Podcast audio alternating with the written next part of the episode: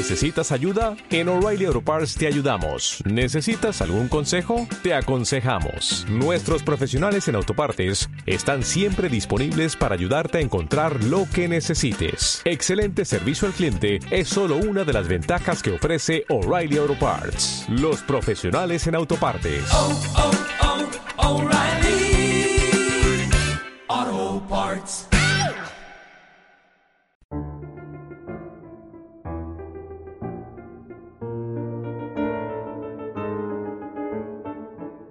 Agenda secreta.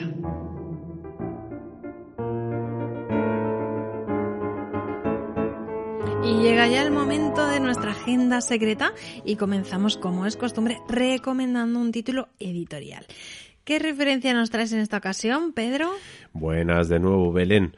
Pues esta noche traigo el libro titulado Misterios de Almería de la mano de Alberto Cerezuela, publicado por la editorial Círculo Rojo. Perfecto. ¿Y qué nos puedes contar de esta publicación? Bueno, pues verás, el autor Alberto Cerezuela es todo un experto en lo que a misterios y enigmas de Almería se refiere. De hecho, se cumplen 10 años de la publicación de Enigmas y leyendas de Almería y La cara oculta de Almería, dos libros que fueron una auténtica revolución en la provincia. Y es que nunca antes se habían tratado temas relacionados con el misterio y los fenómenos extraños en la provincia. Con motivo de este aniversario se ha publicado una edición especial en tapadura que recopila las historias más importantes recogidas en sus anteriores libros en un nuevo formato que mantiene la esencia de aquellas investigaciones pero con información nunca antes contada y nuevos datos. En el libro nos encontramos, por ejemplo, con los sucesos del Teatro Cervantes, que ahonda en la historia de Conchita Robles, la actriz asesinada en 1922, y en los testimonios que afirman haberse topado con lo sobrenatural en ese lugar. También nos narra que en Almería hubo dos casos importantes de apariciones marianas.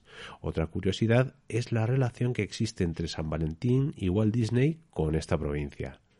Más casos que se tratan en el libro serían el del hombre del saco, las historias de avistamientos ovni y extrañas luminarias, además de las combustiones espontáneas acontecidas en La Roya. Por último, el libro incluye un caso inédito, el de las apariciones relacionadas con un accidente de tren ocurrido en 1943 en la población de Fiñana. Pues anotamos este título, Misterios de Almería, como primera recomendación y vamos con otra propuesta para nuestros oyentes. ¿Qué otra recomendación nos traes esta noche, Pedro? Bueno, pues vamos a seguir eh, em, recomendando series documentales. En este caso, una que me ha parecido bastante buena. Se trata de los últimos tares que puede verse en la plataforma de Netflix. Aquí nos vamos a encontrar las causas que llevaron al derrocamiento de la familia Romanov quienes llevaban siglos gobernando Rusia, pero que por una serie de despropósitos arrastraron a la nación hacia el caos, lo cual propició la sublevación del pueblo y la revolución rusa en el año 1917. La serie nos presenta también la figura de Rasputín, un monje bastante promiscuo con las mujeres y que se granjeó la confianza de los zares, siendo esta una de las causas de su caída. La serie combina la dramatización de la vida de los Romanov con la intervención de historiadores especialistas en el tema que van comentando los hechos según fueron aconteciendo.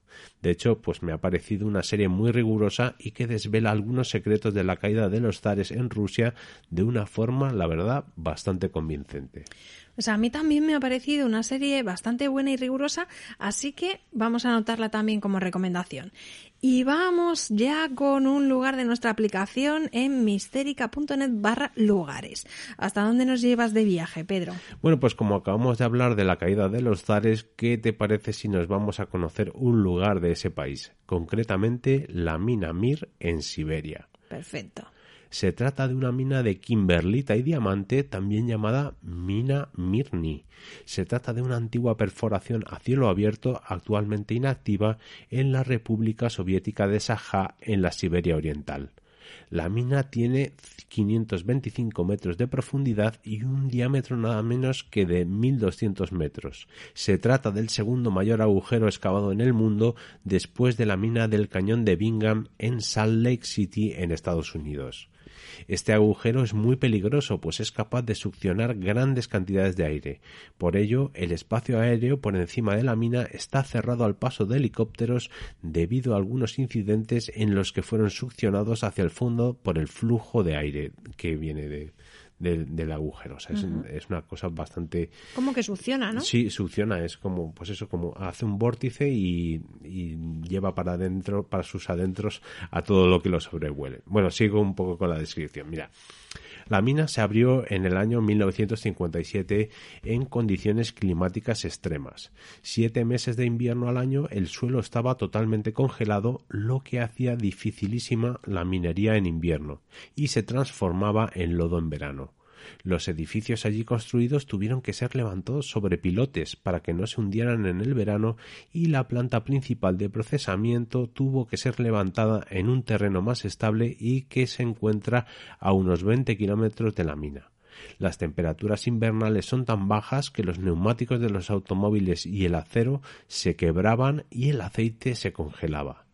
Durante el invierno los trabajadores utilizaron motores a reacción para descongelar y desenterrar la capa de tierra más superficial o lo detonaron con dinamita para acceder a la kimberlita que había debajo.